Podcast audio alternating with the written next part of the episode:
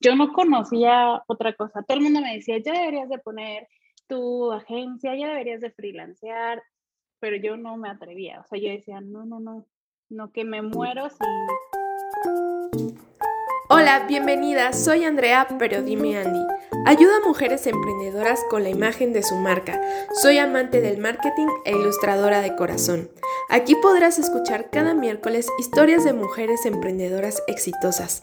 Conoceremos todo aquello que tuvieron que hacer para lograr el éxito que hoy tienen. Nos compartirán sus secretos, miedos y logros, logrando ser una fuente de inspiración para todas aquellas mujeres que estamos en el camino de emprender.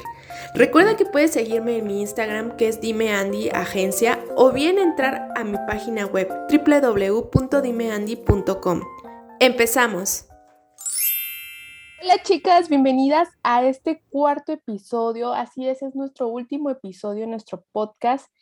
Y les quiero decir, hoy vamos a cerrar con broche de oro. La verdad estoy muy emocionada por nuestra invitada de hoy. Es alguien que admiro profundamente su trabajo.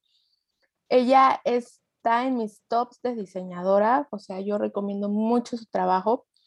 Con una comunidad de más de 20 mil seguidores, ella es Alejandra de Moroca Design.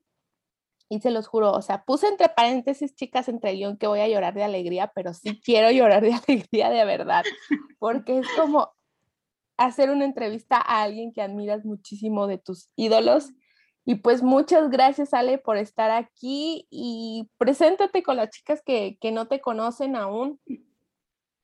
Hola, Andy. Primero, pues muchas gracias por considerarme para ser parte de este proyecto, que sé que es muy importante para ti. La verdad me emocionó mucho cuando me dijiste, porque para todos los que estamos acá, pues todo esto es nuevo y estoy muy feliz de estar aquí compartiendo este espacio contigo. Pues yo me llamo Alejandra, para quienes no me conocen, soy la cara detrás de Moroca Design. Eh, tengo siendo diseñadora alrededor de nueve años, bueno, trabajando para marcas alrededor de nueve años. Eh, hasta hace un año apenas emprendí, más por, por circunstancias de la vida que por decisión propia. Y pues nada, ahora estoy acá aprendiendo este camino del emprendimiento en, el mundo creativo. Así es, ¿eh? y no es nada fácil. nada, pero nada. te está yendo muy, muy bien. Muy contenta por ti. Bueno, y bueno, ya sé que Moraca, como yo les digo, chicas, yo soy fan de Alejandra, entonces yo siempre ando al pendiente de qué sube, qué cuenta y así. Entonces yo ya más o menos me sé la historia de, de, de Moroca. Entonces yo sé que Moroca sale a la luz cuando inicia la pandemia. ¿Cómo fue este proceso? Pues es que en realidad no fue un proceso, está haciendo un proceso ahora que ya salió, pero como salió fue de la nada. Yo estaba trabajando para una empresa en Cabo San Lucas, me llamaron de allá para irme a trabajar como diseñadora gráfica y pues estuve allá cuatro años trabajando. En el 2020 me cambié de trabajo a una empresa eh, de tours muy famosa y estaba súper feliz, estaba muy contenta con mi trabajo, pero pues llegó la pandemia y todos sabemos que Cabo San Lucas es un lugar que vive 100% del turismo. Entonces cerraron la frontera gringa, que es el principal mercado de allá, y ah. pues todos nos quedamos sin trabajo. Entonces yo estaba súper espantada. Yo, como te digo, tengo trabajando casi 10 años ininterrumpidos. O sea, desde que salí de la carrera, pasaron tres meses, empecé a trabajar y no he parado de trabajar hasta que me corrieron hace un año. Entonces, yo no conocía otra cosa. Todo el mundo me decía, ya deberías de poner tu agencia, ya deberías de freelancear, pero yo no me atrevía. O sea, yo decía, no, no, no, no, que me muero si si no me alcanza, me muero si no tengo dinero, ¿qué voy a hacer? O sea, como que yo estaba bien anclada a la estabilidad de, de recibir un sueldo cada mes o cada algo fijo. Claro. Entonces, pues la vida me empujó, o sea, literalmente yo me, me deprimí, como que dije, no, no voy a hacer nada. Empecé a buscar trabajo de otras cosas y de repente un día me dije, a ver, ¿por qué estoy buscando trabajo de cosas que no sé y que tengo que aprender de cero? Si yo ya sé hacer esto, tengo mucho tiempo haciéndolo. Y me acuerdo que un día, eh, pues no dormí, simplemente me senté en la computadora y me puse a trabajar. Empecé a hacer el logotipo, que ya cambió. Empecé como que a hacer los paquetes, empecé a pensar. Abrí la página, me puse a buscar nombres y pues nada, de ahí nació. Entonces, lo primero que hice fue subir todo a Instagram, abrí una página de Facebook le empecé a decir a todos mis amigos y, y, a mi familia como que, hey, voy a freelancear ahora, este es mi proyecto, y empecé a crear contenido. Y así fue, o sea, fue de un día para otro. No, no, como que no fue muy pensado, fue un día que no podía dormir y dije, tengo que hacerlo con mi vida porque tengo ahorros, pero se me van a acabar, entonces... Pues sí. Así nació. Entonces, os estoy viendo que realmente tú en tu proyecto de vida, podría decirse, o sea, tú sí te veías en la oficina, ahí como Godines, ¿no? Eh, ya llegó mi sueldo quincenal. Yo era muy feliz siendo Godín. Sí, o sea, eso es lo que estoy captando de que a ti tú decías, yo estoy a gusto para trabajar en una agencia mientras tengan mi, mi sueldo seguro y veo que, o sea, pues, pues casi creo que fue a fuercitas de que, pues ni modo, ahora entrarle a lo, a lo que sigue, ¿no? sí tenía como la idea de poner algo para mí. Creo que era como mi, mi sueño inalcanzable. O sea, yo lo veía como, sí, algún día lo voy a hacer, pero concretamente nunca había hecho nada para que sucediera. Me acuerdo que un año antes, en el 2000, del 2019 al 2020, yo estaba harta de trabajar en donde trabajaba y dije, no, pues ya me voy a salir y voy a financiar. Tenía ahorros, o sea, estaba todo bien.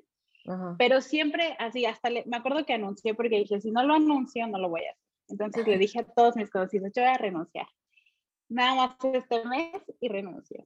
Y pasaba el mes y yo, bueno, voy a ahorrar un poquito más y ya el siguiente mes ya voy a renunciar. Bueno, nada más que pase este mes y otra vez. Bueno, después de mi cumpleaños. Y me iba así. Total que nunca renuncié hasta que encontré otro trabajo. O sea, sí era algo que tenía en la cabeza, pero el miedo no me dejaba hacer. O sea, mi miedo siempre fue mayor, hasta que no me quedo de otra. O sea, por, eso cuando la gente me pregunta, ¿cómo le haces para que se te quite el miedo? No sé, yo no soy esa persona que les puede decir cómo se quita el miedo, porque yo lo hice con todo el miedo, porque no tenía otra opción. Sí, exacto. O sea, quiero dejarles a las que nos escuchan algo claro que he visto como en las que a las mujeres emprendedoras que han estado en este podcast. De hecho, la entrevista anterior, que fue con Larisa, eh, o sea, con todo y miedo te tienes que lanzar.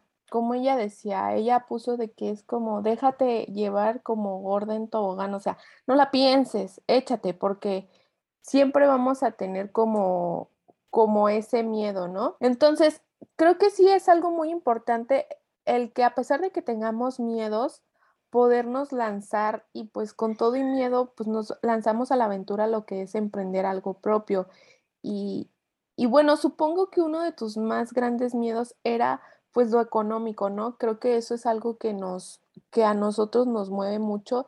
Y bueno, tengo que decir que en nuestro sector, que es lo de diseño gráfico, creo que es un miedo siempre latente en nosotros, porque no sé si a ti te pasa, pero bueno, aquí en México nos acostumbran que, o sea, saben que somos diseñadores y ya nos tachen de que no vas a ganar bien, eh, te va a ir difícil, casi creo que no vas a tener para comer. Entonces, creo que la sociedad aquí en México nos va alimentando como ese miedo en nuestra carrera, en nuestra profesión. Entonces, creo que a lo mejor por ahí pudo haber sido tu miedo, ¿no? O, o no era lo económico a lo que tenías miedo de que, no, pues no la voy a hacer. Sí, totalmente. Creo que mi, mi mayor miedo era la estabilidad económica, pero no tanto por eso. En mi caso, en mi familia, siempre se ha hablado del tema de estudia lo que quieras. Si la gente dice que te vas a morir de hambre, no les hagas caso, porque al final en todas las carreras existe esta posibilidad y creo que es algo que siempre repito mucho en mi cuenta porque me lo preguntan mucho como, ¿Es posible vivir de diseñador gráfico? Claro, que están como satanizadas en ese tema, porque es verdad que todavía no están como tan valoradas, pero creo que poco a poco se está abriendo camino en eso. Entonces, mi miedo no era de ahí, porque desde que yo empecé a trabajar y empecé como a crecer dentro de, de la industria, pues me iba yendo bien y yo no estaba con ese miedo de saber que no se puede vivir de diseñador, porque yo vivía de diseñadora. Entonces, a mí lo que me daba miedo era no, poder sostener el estilo de vida que yo estaba acostumbrada a tener de diseñadora contratada por una empresa grande, por una marca grande. Ese era mi mayor miedo. No tanto como, como el que supiera que de diseñadora no, no iba a vivir me daba miedo salirme de esta estabilidad, de que ya me estuvieran pagando muy bien, de yo tener ya mis gastos super cubiertos, de tener una vida que me gusta todo pero por mi cuenta cuando nadie me conocía, cuando pues yo no sabía cómo iba a reaccionar eh, la gente allá afuera, si, si les iba a gustar mi trabajo, si no, ese era mi mayor miedo, como, ¿qué le puedo aportar yo a las personas que están allá afuera o a las marcas que no le estén aportando 73 mil eh, pues, agencias más que ya existen. Entonces eso obviamente repercutía en lo económico porque si no funcionaba pues no iba a tener como ingresos. Creo que, que sí es como un miedo muy común el hecho de pensar que no puedes vivir de diseñador gráfico. Yo creo que sí se puede vivir de diseñador, se puede vivir muy bien, sí. Eh, pero como en todo tienes que Echarle. que ser bueno, tienes que proponer, tienes que encontrar un diferenciador, tienes que invertirle mucho dinero a tu educación, a, mantenerte eh, pues a la vanguardia, a aprender cosas nuevas, porque si no te quedas y te vas quedando y te vas quedando y creo que ahí está como que como que el secreto, en no dejar que lo que ya sabes te deje pues ahí estancado. Yo a mí me gusta como todo el tiempo estar viendo cursos y aprendiendo cosas y tal, porque creo que eso es lo que a mí va a dar una ventaja sobre otros diseñadores que a lo mejor se enfocan nada más en una cosa. Ok, muy bien. Mm, pues me sorprende mucho, la verdad. Bueno, creo que sí es algo común que en emprendedores haya como, mm, tal vez no el miedo a lo económico, sino pues por lo que veo algo más personal, como esa inseguridad de decir, ay, sí, sí le va a gustar lo mío y, claro. pues, ay, Ale, es que no, o sea, es que te voy a regañar, es que no debes de ser insegura, ¿eh? Tu trabajo es muy bien hecho, muy bien hecho. Fíjate que por esa parte, yo, yo, ese, ese no fue un miedo mío porque a mí me sorprende el mundo, y eso debes de tomar en cuenta, o sea, encuentras cada cosa y para cada cosa hay cada persona que dice, a mí me gusta eso, a mí me gusta eso. Entonces yo digo, claro que va a haber un loco que diga, sí, me gusta lo que hace Andrea. O sea, entonces eso como que no, decía, no, o sea, más que nada, a mí lo que me mueve era lo que, la economía, y bueno, porque yo ya teniendo una bebé, pues digo, pues, o sea, tengo que cubrir sus gastos, ¿no? Yo como que me pongo en segundo plano y que digo, no, pues yo en un momento cereal, la armo con el cereal todos los días, pero pues mi bebé no, entonces como que a mí eso me movió y de hecho fue la razón principal para yo yo salir con mi marca, porque si te soy sincera, yo si no hubiera sido mamá, creo que no estaría aquí. O sea, creo que para mí hubiera, yo necesitaba una motivación muy grande para decir, es que pues me independizo de una empresa, o sea, quiero algo propio, ¿no? Pero no, Ale, me sorprende tanto y no debes de dudar de ti misma, ¿eh? Tú siempre arriba, con la cabeza en alto, que la corona no se caiga porque tu trabajo habla mucho de ti. Entonces, no, no, no, no. Pero bueno, ya dejando esto, algo que me llama mucho la atención es que Moraca, a pesar de ser que una de ser una marca que tuvo que salir a la luz express, porque ya nos quedó claro que fue de la noche a la mañana, no fue como todo un proceso de estarlo pensando desde meses, sino que no, pues es ahora o nunca. Tiene, eso sí me llama mucho la atención, tiene mucha estrategia por detrás. Entonces, Instagram muchas veces has dejado muy claro que Alejandra y Moroca es punto y aparte. Es decir, tus personalidades, gustos diferentes, o sea, tus gustos son diferentes a Moroca. Con, con todo esto, ¿te fue difícil crear tu marca desde un punto totalmente estratégico? Y, y dinos por qué la importancia de la funcionalidad antes del gusto propio, porque te quiero decir, me topo con muchas clientas y hasta en esto yo me incluyo que cuando creamos nuestra marca la hacemos como algo muy personal. ¿Sí me entiendes? O sea, por ejemplo, no sé, me topo con clientes de que es que a mí me gusta el morado y le digo, oye, pero pues es que el morado como que no va con lo que con lo que va a ser tu marca o con, lo, con tu producto. No, yo quiero morado. Entonces digo, ok. Entonces, ¿cómo le hiciste para como separar eso y por qué tú dices, es que es primero esto antes lo que a mí me gusta? Pues principalmente porque justo tengo la experiencia de muchos años de saber que lo que a mí me gusta no es necesariamente lo que funciona. Y esto, pues, lo ves con marcas muy grandes, ¿no? Una cosa es que yo como Alejandra crea que porque a mí me gusta el morado, al público al que le voy a hablar le va a gustar el morado y ver en el proceso que esto fracasa. Y otra cosa es como profesional planear estratégicamente y definir estratégicamente qué es lo que voy a hacer, a quién se lo voy a decir y cómo se lo voy a decir para que esto funcione. Mi personalidad es muy diferente a la de Moroca. Yo soy mucho más relajada. A pesar de que mi marca es relajada, yo soy todavía mucho más, eh, soy cero rosita, soy más dark, me gusta como cosas distintas, yo soy más eh, introvertida, y Moroca es todo lo contrario, ¿no? Es colorida, alegre, como súper amigable, extrovertida. Porque yo sabía, yo estudié a, quién le quería llegar. Yo sabía que mi proyecto estaba creado específicamente para mujeres jóvenes, emprendedoras, que necesitaban que alguien las escuchara y pudiera plasmar lo que tenían en la cabeza en algo gráfico. Eso no lo iba a lograr teniendo una marca que se pareciera a mí. Lo iba a lograr teniendo una marca que se pareciera a lo que ellas querían ver.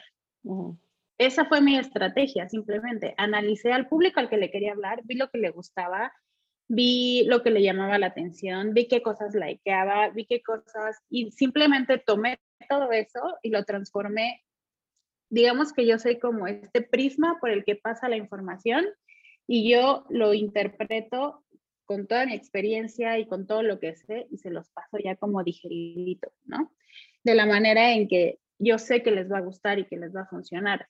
Moroca pasó por dos transformaciones. Yo empecé haciendo un tipo de contenido que estaba funcionando, pero no funcionó como yo quería.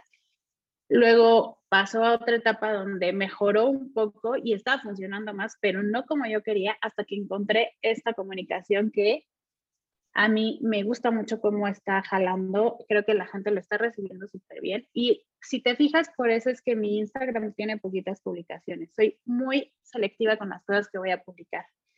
Veo muchas cuentas de repente que tienen poquitos seguidores y como 500 publicaciones, de las cuales 400 son frases que encuentras en Pinterest, ¿no? Y está bonito. No digo que no, de repente cuando tienes cuatro semanas sin publicar y dices, rápido me vas a sacar algo de la manga porque no. tengo ni idea y no tengo tiempo y lo haces. Pero yo siempre les digo, calidad antes de cantidad. Prefiero tener 30 publicaciones que me hayan tomado medio día en hacer, pero que realmente estén digeridas y pensadas y descritas de manera distinta para que a la gente le llame la atención, a bajarme una, una frase que me va a tardar cinco minutos en hacer y probablemente para mí sea como un momento de paz tener esos 40 minutos que me ahorro, pero que al final no va a aportar nada ni a la comunidad, ni a las emprendedoras, ni a los diseñadores. Entonces, esta estrategia está justo pensada en eso, en la calidad de información que quiero compartir con ustedes. Y yo, yo tengo como, como dos caminos siempre. Yo lo pensé estratégicamente en dos cosas. Yo sabía que no todos mis seguidores iban a ser mis clientes, pero sí sabía que todos mis clientes iban a ser mis seguidores. Entonces, me van a seguir diseñadores que están aprendiendo, que les gusta mi trabajo, que quieren consejos de diseño y hago material específicamente para ellos.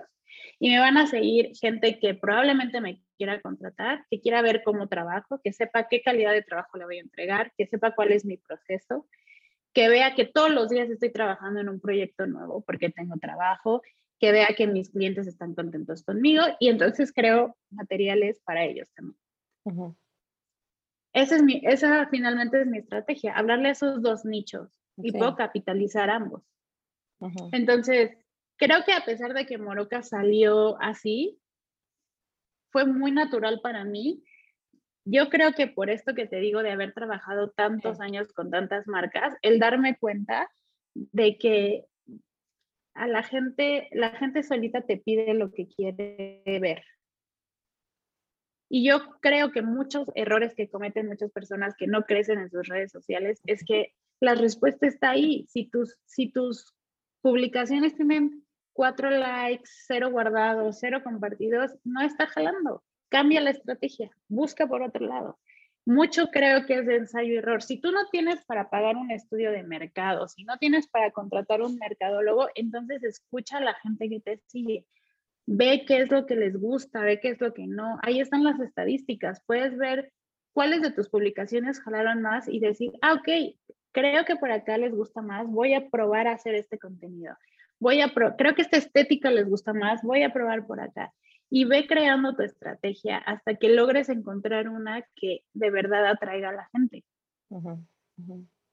Creo que, que justo es por eso que yo dije, a mí me puede gustar hablar de mis películas favoritas o no sé, me tenía mucho la, la duda entre si Moroca iba a ser también una marca personal y no, y decidí que no, porque de todas las marcas que yo he visto que como que funden el diseño con marcas personales, eh, yo sí, aquí sí lo, voy lo tomo como personal, me da como, como que me salto siempre las cosas que son de la vida personal de, del, de la persona que esté siguiendo, ¿no? O del diseñador. Porque a mí lo que me interesa ver es su trabajo, su proceso. Si está desayunando un café con un pan que se ve delicioso, la verdad no me interesa. Hay 70 cuentas en las que puedo ver eso. Entonces, creo que ahí, ahí, ahí, maché y dije, no, o sea, mi cuenta no, no, va a quiero hablar, no. Al contrario, creo que se ha vuelto muy personal en el sentido de contarles mi proceso de emprendimiento y de los miedos que tengo, porque creo que ahí sí me he vulnerado demasiado y he platicado mucho acerca de toda esta transformación que ha habido en mí y cómo Moroca me ha ayudado a superar ciertas cosas y ciertos miedos y cómo a través de, de, esta marca he podido crecer en ese sentido, no nada más profesionalmente, sino también emocionalmente y creo que ahí es cuando se convierte en mi marca un poco personal, pero nada más. Todo lo demás se queda en, en mi vida y, y, aparte es mi marca. Eh, el lenguaje que uso para mi vida diaria es muy diferente al lenguaje que uso para Moroca. O sea, las tengo bien separaditas, cada una en su lugar. Y eso me gusta muchísimo. Si te das cuenta, ni siquiera pongo mi cuenta de Instagram personal como muchas personas lo hacen en su, en su biografía de Instagram que para mí son cosas totalmente distintas y no quisiera que se mezclaran una con la otra. Y creo que eso me ha ayudado mucho a darle esta, como, como esta, este lugar seguro a Moroca, como, como su espacio y me gusta mucho respetar ese espacio. Ay, no, no, no, me encanta. Yo solo estoy, estoy muda porque estoy aprendiendo muchísimo. Y, o sea, y también me están cayendo 20 de que digo, sí cierto. Por ejemplo, lo que dices de, pues, escuchar a tu público. Yo mismo ahorita estoy como experimentando de, pues sí, ¿no? Este, de ver qué le está gustando a mi público y exactamente eso, qué publicaciones fueron las que han gustado. Y sobre todo el punto que tú tocas, que creo que eso les debe declarar, quedar claro a las emprendedoras, que calidad antes que cantidad. Sí, las últimas publicaciones que he hecho, las últimas dos, de hecho, tardé, no sé, como un día o dos en hacer toda la ilustración. Créemelo, fue muy batalloso, fue mucha paciencia, pero dije, no sé, o sea, siento que si le dedico más a lo que es ilustración, y bueno, creo que tú también haces eso, ver qué es lo que hace la competencia, porque me fijo y digo, es que sus posts están más trabajados y todo esto se han de tardar más y de hecho menos publicaciones, pero jala, o sea, cuando pones calidad versus cantidad, lo ves reflejado y de hecho también lo estoy viendo reflejado que muchas veces eso te hace crecer orgánicamente y aparte te jala clientes sin necesidad de estar haciendo publicidad pagada, ¿no? Exacto. Entonces sí, o sea, que para mí es una parte también fundamental. Claro. Como siempre les digo, Instagram es un negocio. Por más que queramos crecer orgánicamente, siempre se los voy a repetir a mis clientes y a todos, Instagram es un negocio y no te va a ayudar a crecer no le pagas. Esa es la verdad. Porque ellos tienen empleados que les tienen que pagar nómina y tienen que generar ganancias de eso. Lo que quieren es que estés más tiempo en la aplicación.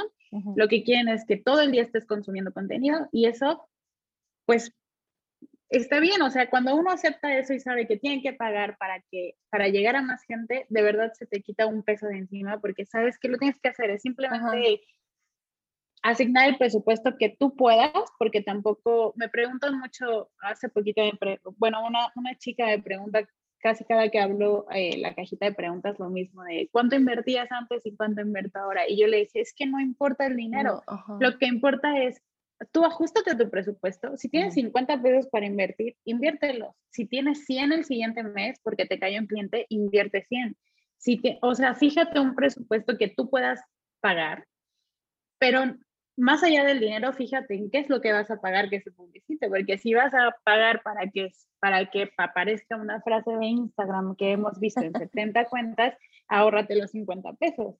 O sea, es como una combinación de ambas. No se trata nada más de meterle millones, sino que hay que ser muy estratégico en esto, exacto, y ver a qué publicación se la vas a meter, porque y a quién se la vas a mandar.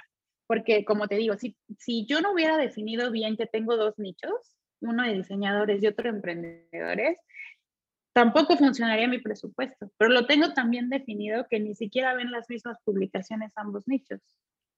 Entonces, creo que es súper importante tener conocimiento de tu público ideal, de quiénes son tus clientes, de quiénes no van a ser tus clientes, pero sí tus seguidores. O sea, todo eso lo tienes que tener bien claro en tu, estrategia para funcionar. Claro, claro. Y bueno, hablando de esto del crecimiento, veo que en tu Instagram fue demasiado rápido. Y bueno, solo en un año ya se alcanzó una comunidad de más de 20 mil seguidores. Bueno, yo te iba a pedir cuál es tu secreto, pero creo que ya no lo estás dejando claro, ¿no? O sea, es calidad, estrategia, mucha estrategia de por detrás eh, publicidad con pago, más que nada, sí siempre tener como fijo tu, pues este, tu apartado de que esto va a ser, ajá, tu presupuesto para publicidad y escuchar a la gente, ¿no? O sea, qué está jalando y qué está en este momento. Y bueno, en eso sería pues para una marca que se va a guiar totalmente fuera de la personalidad. Pero por ejemplo, para marcas que son más personales, es, o sea, lo que yo quiero entender aquí, si por ejemplo a mí me gustan, no sé, los pericos, pero ahorita en el mercado no están de moda los pericos. Entonces, ¿es posible que yo venda pericos aunque no estén de moda? Porque te digo, o sea, hay personas así que llegan y dicen, no, no está de moda los pericos, pero yo voy a hacer que estén de moda los pericos y, y les jala.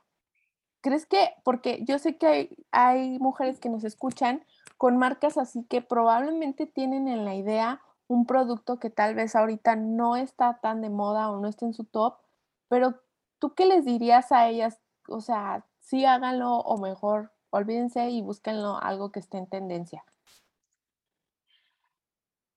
Híjole, no sé. Creo que acá habría que ver mucho de, yo, yo no yo no estudié como temas de negocios ni nada así veo Shark Tank y ya. es lo más que hago. Y yo sé que cuando alguien dice, ese, ese producto es de nicho, es que no debes invertir. es, eso es como mi expertise en esos temas. Pero a lo que voy, creo que sí tenemos que ser muy realistas con nosotros. Probablemente alguien diga, voy a poner los pericos de moda y le pegue, pero ¿cuántos negocios en realidad crees que funcionen así? Yo simplemente veo la estadística la mayoría de los emprendimientos truena en menos de un año.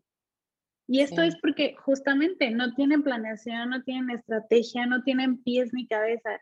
Y creo que esa es la importancia justo de tener como conocimiento de qué es lo que vas a hacer y a quién se lo vas a vender. Porque si no conoces a quién le vas a vender tus pericos, pueden ser los pericos más hermosos del mundo, pero no los vas a vender. Entonces, creo que todo el secreto para mí está en conocer a tu público objetivo. De verdad, yo sé que es muy repetitivo, pero si al, no sé, también veo, por ejemplo, errores de, de productos muy buenos vendidos a las personas incorrectas. Y yo como que me doy cuenta y digo, oigan, es que está buenísimo, si, se, si le mueves tantito para acá, la mejora la comunicación, jalaría impresionante. Pero a fuerza de lo quieres vender a alguien que te está diciendo por todos lados que no va a comprar ese producto. Entonces, creo que sí, cualquier cosa se puede vender, hay mercado para todo, hay mercado para todo, como lo platicábamos hace ratito. Pero creo que, que justo la estrategia y saber a quién, cómo lo vas a decir, es lo que te va a dar la pauta de qué tanto vas a poder crecer en ese negocio. Entonces yo les diría, escuchen mucho a su público. Hace poquito me, me escribió una chica de Argentina para contarme que vendía ropa y que su cuenta estaba, que creía que, que su cuenta estaba baneada, que tenía el shadow ban, que, que sus publicaciones tenían 20 eh, likes cuando ella tenía 7000 seguidores, que creía que le habían hecho algo a su cuenta, que si yo la podía ayudar. Entonces yo me metí a revisar su cuenta y dije, no, o sea, lo que sucede es que ve tu competencia y está inundada de, eh, de reels, de, contenido más dinámico, de con una estética mucho más bonita. Y ahí está la respuesta. O sea, si, si la gente no está reaccionando es porque no está causando un impacto. Entonces les diría que le pierdan el miedo al cambio. Yo sé que a veces estamos muy casados con una idea y con una forma de vender las cosas, que creemos que esa es la correcta porque es la que nos gusta, pero si no está jalando, hermana, hay que cambiar. Hay que, hay que reestructurar, hay que volver a repensar y no pasa nada. No, quiere decir que tengas que dejar de vender pericos, nada más quiere decir que, tiene, que tu forma de vender pericos no es la correcta. Entonces, hay que que reestructurar, si es, si es necesario cambiar la estética, la comunicación, el mercado, adelante, no pasa nada. Aquí lo que nosotros queremos es vender nuestro trabajo.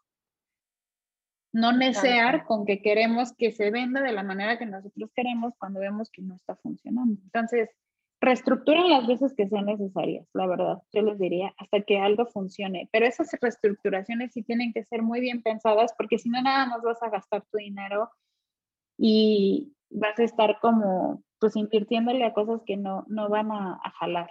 Entonces, antes, antes de invertir cualquier cosa, siéntate a analizar perfectamente quién es tu competencia, qué están haciendo que les funciona, qué están haciendo que no les funciona, qué es lo que puede ser eh, mejor. O sea, creo que a la gente sí le falta mucho sentarse a, como que vamos muy a ciegas, ¿no? O sea, el hecho de que yo haya sacado Moroca en un día, o sea, que, que, todo lo haya planeado en un día, no quiere decir que yo no tuviera conocimiento ya de qué es lo que venía viendo, porque yo seguía cuentas de diseño, yo, seguía a, a, pues a, diseñadoras que me gustaban mucho, que yo veía que tenían muchos seguidores y yo ya tenía noción de lo que estaba jalando en ese momento. Nada más me faltaba encontrar, darle voz a mi propia marca, darle su propia personalidad y eso fue en lo que me tardé un poco, que fue el proceso en el 2020, donde te digo que la cambié tres veces. Y esta tercera vez por fin encontré su personalidad real y dije, ok, es aquí, aquí es donde me quiero parar porque aquí es donde me gusta, me encanta cómo está y además le gusta a la gente. Y encontré el equilibrio entre lo que me gustaba y lo que funcionaba. Me encanta. Ay, no, chicas, yo me siento como en una conferencia, así. Nada más escuchando, digo, sí, solo falta mi libretita y voy a salir de que sí, sí puedo. No, no, me encanta, me encanta todo esto. Y bueno, ya pasando un poco más a lo personal a Alejandra, yo, yo quiero saber cómo, cómo te sientes tú con el éxito que estás teniendo hoy en día. ¿Te lo esperabas? O sea, el boom, porque, o sea, yo veo tu cuenta y sigue creciendo, creciendo, creciendo. Sé que también es por la marca, o sea, por la estrategia, pero sin embargo, aún así, a pesar que haya publicidad pagada por medio, la pauta, los seguidores se mantienen ahí, porque eso también hay que considerarlo. Sí, chica, con una publicidad con pauta puedes ganar, ¿qué? 200, 300 seguidores al día, pero oye, dale al otro día refresh y ya te bajaron 100. Entonces, o sea, tú te estás logrando, aparte de ganar, mantener y crear una comunidad, que es lo importante aquí en Instagram. ¿Cómo te sientes? O sea, si te esperabas así el de que está en el boom, o sea, supongo que te está yendo muy bien. O sea, ahorita para ti tú dices, hasta, te juro que has de tener el lujo de decir, no, este proyecto no me late y pues, no, ese no. Sí, pero fíjate que eso lo hice desde el principio. Eh, yo tenía muy claro qué es lo que quería para mi marca y qué proyectos quería, porque yo dije, si, si ya voy a trabajar para mí, ya no voy a hacer cosas que no me gustaban como antes. Entonces, sí hay, hay proyectos que, que me, doy el permiso de rechazar porque no, no, me, no, no me siento tan conectada con ellos. Pero lo hice aún cuando tenía dos clientes, ¿eh? O sea, esto no fue de, de ahora que, que, que, a lo mejor tengo más trabajo. Esto lo hice desde el principio, pero por lo que te digo, porque yo ya tenía claro qué es lo que, o sea, dije, si ya me voy a aventar, me voy a aventar con todo y como yo quiero. Si ya la vida me puso aquí, y si ya tengo miedo y aún con miedo lo estoy haciendo, me voy a aventar y lo voy a hacer como yo quiero. Ajá. Ha sido abrumador, la verdad, eh, por, por, esta parte en la que te digo que, que no siempre me la creo, que me cuesta trabajo, como que yo le contaba a mi hermana que me ha apoyado siempre desde el principio, que me acuerdo cuando tenía 70 seguidores y yo no veía, te lo juro, no veía que en algún momento iba a haber un 20 mil ahí. O sea, no, que te hubieran dicho, oye, vas a tener 20 mil. Sí, yo había dicho, claro que no. O sea, eso es para la gente tocada por Dios. O sea, yo no, no, no, no. Yo, yo no pertenezco a ese mundo, ¿no? Jamás hubiera pensado que esto iba a pasar. Y fue muy rápido, como dices. O sea, de verdad, yo me acuerdo que de repente ya veía mil y yo, Dios mío, mil son muchísimos. Y luego seis mil y yo, no, bueno, ya me sentía y me hacían mucha bola en mi familia de que, hay influencer, no sé qué. Y yo, híjole, no. Y luego ya, ahora que, que llega a los 20 mil hace poquito, más que el número, porque yo me dejé como como influenciar mucho por, por ese número de seguidores, ¿no? De repente yo como que me mm. estancaba en algún momento y yo decía, algo, está, algo estoy haciendo mal, esto no está funcionando, no sé qué. Y hubo un momento en que dije, ¿sabes qué? A la goma, justo cuando el algoritmo cambió, ahí, ahí creo que a todos entramos en pánico porque yo decía, estoy haciendo lo mismo de siempre y, y ahí no está jalando, no, está, no estoy avanzando, ¿qué está pasando? Y ahí me tomé una pausa y dije, voy a dejar de ver ese número, porque ese número te ayuda o a sentirte muy bien, o a sentirte muy bien y dormirte en tus laureles, o a sentirte muy mal y sentir que todo lo que estás haciendo es un fiasco. Entonces me dejé de fijar en el número y me puse, me fijé, me empecé a fijar más en las interacciones directas que tenía con las personas que seguía. La cantidad de mensajes que me llegan pidiéndome consejo, diciéndome que qué bonito mi trabajo. A mí esas cosas son las que me hacen de verdad sentir o como palpar realmente si está funcionando lo que hago. No, más allá de los seguidores, porque todos sabemos que más o menos el engagement de todas las cuentas está entre el 7 y el 10%, más o menos. Entonces, ese, ese 7 o 10% es al que yo le tengo que poner atención. no, no al número grandote de seguidores. Hay cuentas grandísimas con más de 50 mil seguidores que tienen el mismo número de likes en, publicaciones que yo, que tengo 20. Entonces, yo ahí es donde puedo medir y puedo checar si el contenido que estoy haciendo está funcionando. Está funcionando. Más que en los seguidores. Entonces, me fue un poco abrumador. Yo al principio, eh, cuando me escribían eh, este tipo de mensajes pidiéndome ayudas para, para eh, pues, saber si estudiaban diseño gráfico o no, para preguntarme o para decirme que ellos creían que eran muy malos, pero no sabían si aventarse a emprender.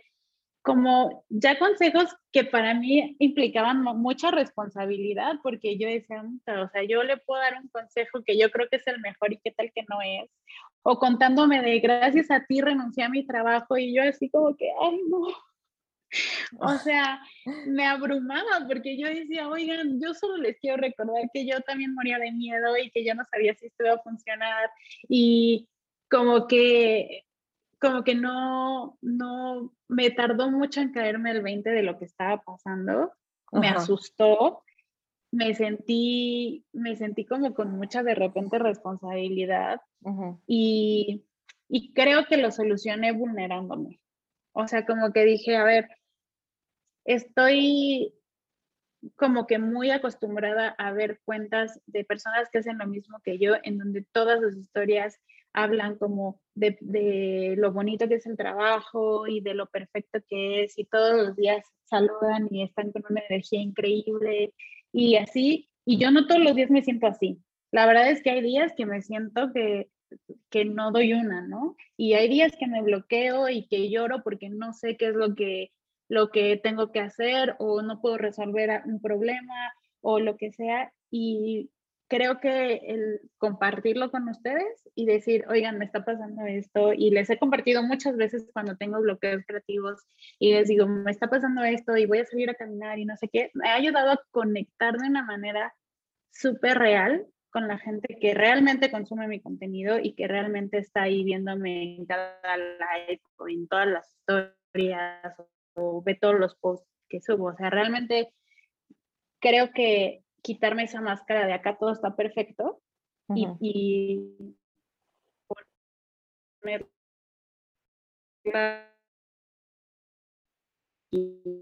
Ay, se trabó. Y también la paso mal y también eh, me saturo. Ahí, ya. Listo, sí. Em, pues creo que me ha ayudado como a... ¿Listo? Sí. Creo que de manera más aterrizada y real la cantidad de gente que me sigue, que el otro día, cuando, justo cuando el Moroca llegó a los 20 mil, me dijo, ¿sabías que el Auditorio Nacional le caben 10 mil personas? Y yo, no. Me dijo, pues Moroca acaba de llenar dos auditorios nacionales con sus, con sus seguidores, ¿no? Y yo dije, ¿qué? O sea, yo no tenía, o sea, es que es muy difícil ver en como captar en el número la cantidad de personas reales que te siguen. Que te siguen. Es impactante, es raro, es abrumante, pero también es bonito, o sea, es como, no sé, yo estoy muy agradecida y creo que ha sido muy rápido y no sé, está pues bonito. Pues muchas felicidades y bueno, creo que este ya para ir como cerrando un poco esto, porque yo podría alargarme muchísimo, ¿eh? O sea, yo miles de preguntas que tengo. Pero bueno, y ahora que, este, ahora, bueno, esto creo que quiero saber, ¿qué te dirías a ti, tres consejos que te dirías a ti misma antes de iniciar con Moroca? ¿Qué te hubieras dicho antes? El primerito, el primerito de todos, confía en ti. Creo que ese es el primer consejo que me daría a mí y a cualquier persona que quiera hacer lo que sea. Que confíen en sí mismos, porque vivimos en un mundo que nos repite todos los días que no debemos de confiar en nosotros, que todo está en contra, que todo está mal y tenemos bien comprada como, como esa idea. Entonces, contra todo eso, yo diría, confía en ti, Ale, porque tienes la capacidad y lo has demostrado durante todo este tiempo que has trabajado, entonces no pasa nada. Justo lo que me dijiste. No, no, no se puede tener inseguridad en algo en lo que realmente sabes, lo que has conocido y en lo que te mueves como pez bajo el agua. O sea, realmente creo que ahí está todo mi apoyo, como toda mi contención, en la confianza que ahora, gracias a Moroca, he logrado tener en mí y en mi trabajo. ¿Y, el segundo consejo? El segundo sería eh, nunca, que nunca me permita perder esta curiosidad por seguir aprendiendo, que nunca me crea el hacer, tener la verdad absoluta sobre cualquier cosa o sobre cualquier experiencia. Siempre estar abierta a aprender, siempre estar abierta a conocer más, siempre estar como dispuesta a ver otras formas de trabajar y aprender de ellas. Y creo que esto lo he puesto mucho en práctica y siempre les digo que enseñando se aprende un montón. Yo he aprendido muchas cosas compartiendo tips con ustedes que de repente me mandan mensajes y me dicen, ah, yo lo hago así y aprendo algo nuevo que, que no sabía y lo agradezco y después lo comparto. O sea, como que creo que tener siempre la humildad de seguir aprendiendo y siempre mantenerse en este estatus de alumno ayuda muchísimo a seguir creciendo y no estancarte y cerrarte a una idea de que crees que lo que tú dices es lo que es. Siempre siempre hay cosas nuevas y siempre se puede aprender más y, se, y eso te ayuda mucho a mejorar en muchos sentidos. Muy bien. ¿Y el tercero? El tercero es que todo esto es un proceso y hay que aceptarlo como tal. Hace poquito le eh, puse un post que hablaba precisamente de eso, ¿no? De cómo es que yo pensé que iba a ser cuando emprendiera y cómo fue en realidad y cómo sigue siendo. Em, como que rendirte ante eso, rendirte ante las caídas y ante las subidas y ante los errores y ante las cosas padres y las noticias buenas, rendirte también ante el miedo que da exponerse a cosas nuevas y enfrentarlo, creo que y, y, también que quepa la posibilidad del fracaso, creo que a mí me ha dado mucha paz. El, el saber que puedo fracasar y que no va a pasar nada, porque si empecé una vez de cero, puedo empezar 30 veces más. Entonces, creo que rendirme ante la posibilidad del fracaso no es opción. sería el tercer consejo. Mm. Ay, no, pues muy bien, yo estoy así toda de cantar Jesucristo. Ya digo, no, sí, ya, ya, con estas ideas que me dale. Sí, Ay, no, no. Y ahora sí, pues algo, algo picante, porque yo no me quiero quedar con la curiosidad. es que sí, como tú te mantienes súper profesional en tu marca y siempre dices, no, Moro que yo somos algo súper distinto. Yo, me intriga es saber un personaje. Cómo, ajá, yo me intriga saber cómo es Alejandra, cómo será, sí, porque acá en tu marca vemos todo súper cute, los colores súper vivos, súper alegres, y digo, no, Alejandra dice que no es así, ¿cómo será? fíjate, sí le tiene algo, ¿eh? Porque yo dije, no, pues a lo mejor así por su personalidad se me hace como que ha de ser medio darks y, y le gusta no sé, a ver si no me equivoco, digo, la, en sus gustos musicales le va a gustar como el rock o así como metalera. ¿Ves? yo dije sí. Bueno, el metal no me gusta, pero sí.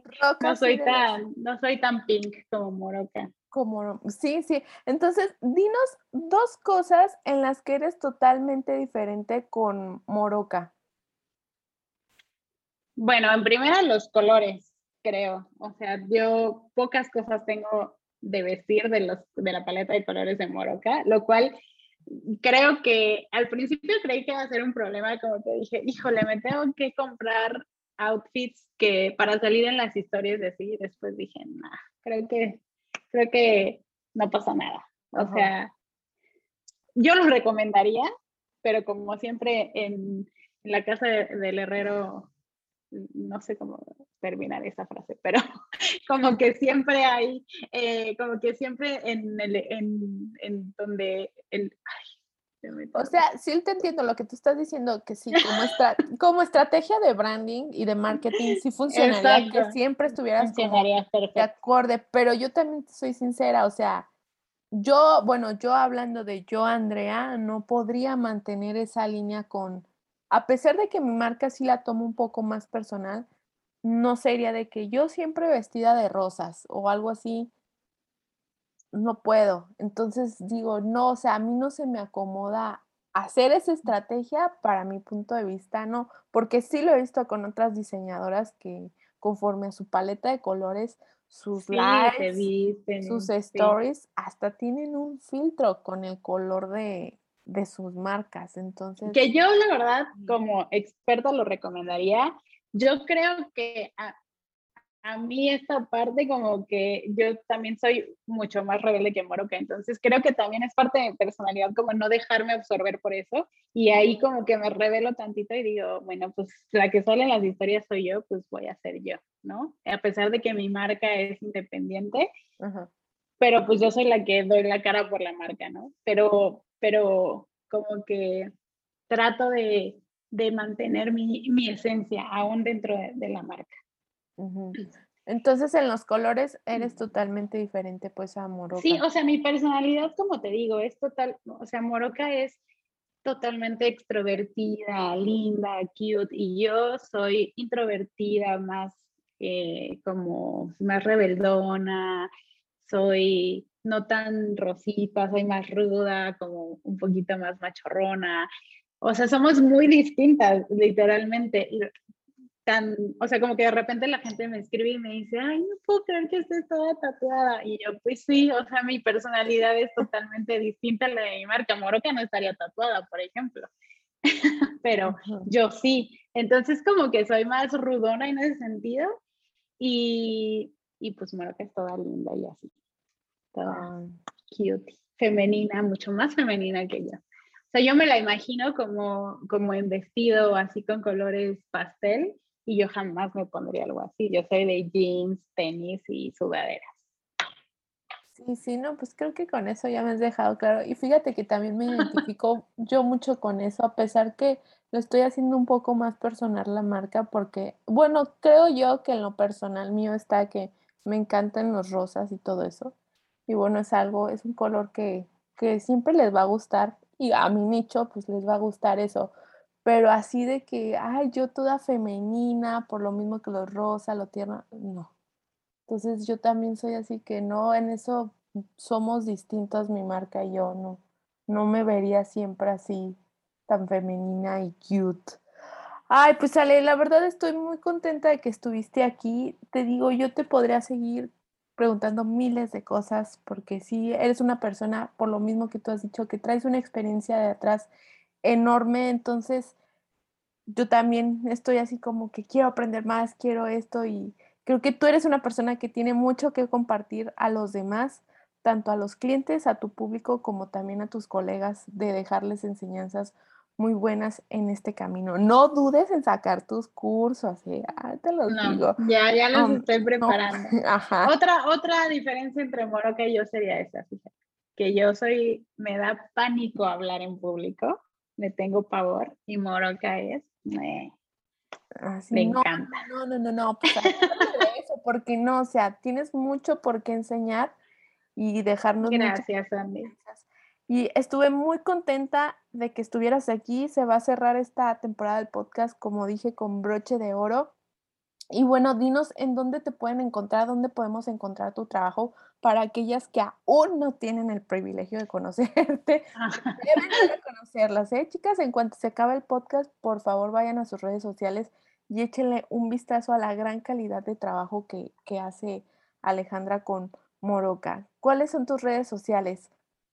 Eh, pues ahorita solo tengo Instagram, que estoy como arroba Moroca Design y ahí me pueden encontrar.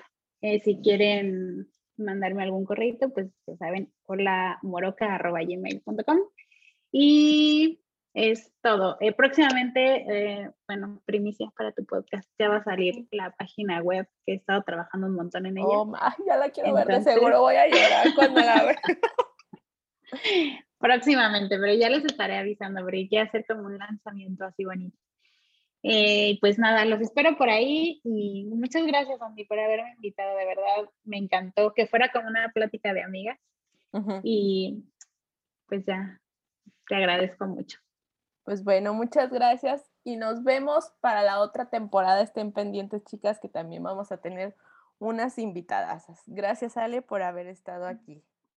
Gracias, Andy. Un abrazo a todos. Esto fue todo por el episodio de hoy. Estoy muy contenta de que hayas estado aquí. Espero tus comentarios en mi Instagram sobre este episodio. Nos vemos el próximo miércoles.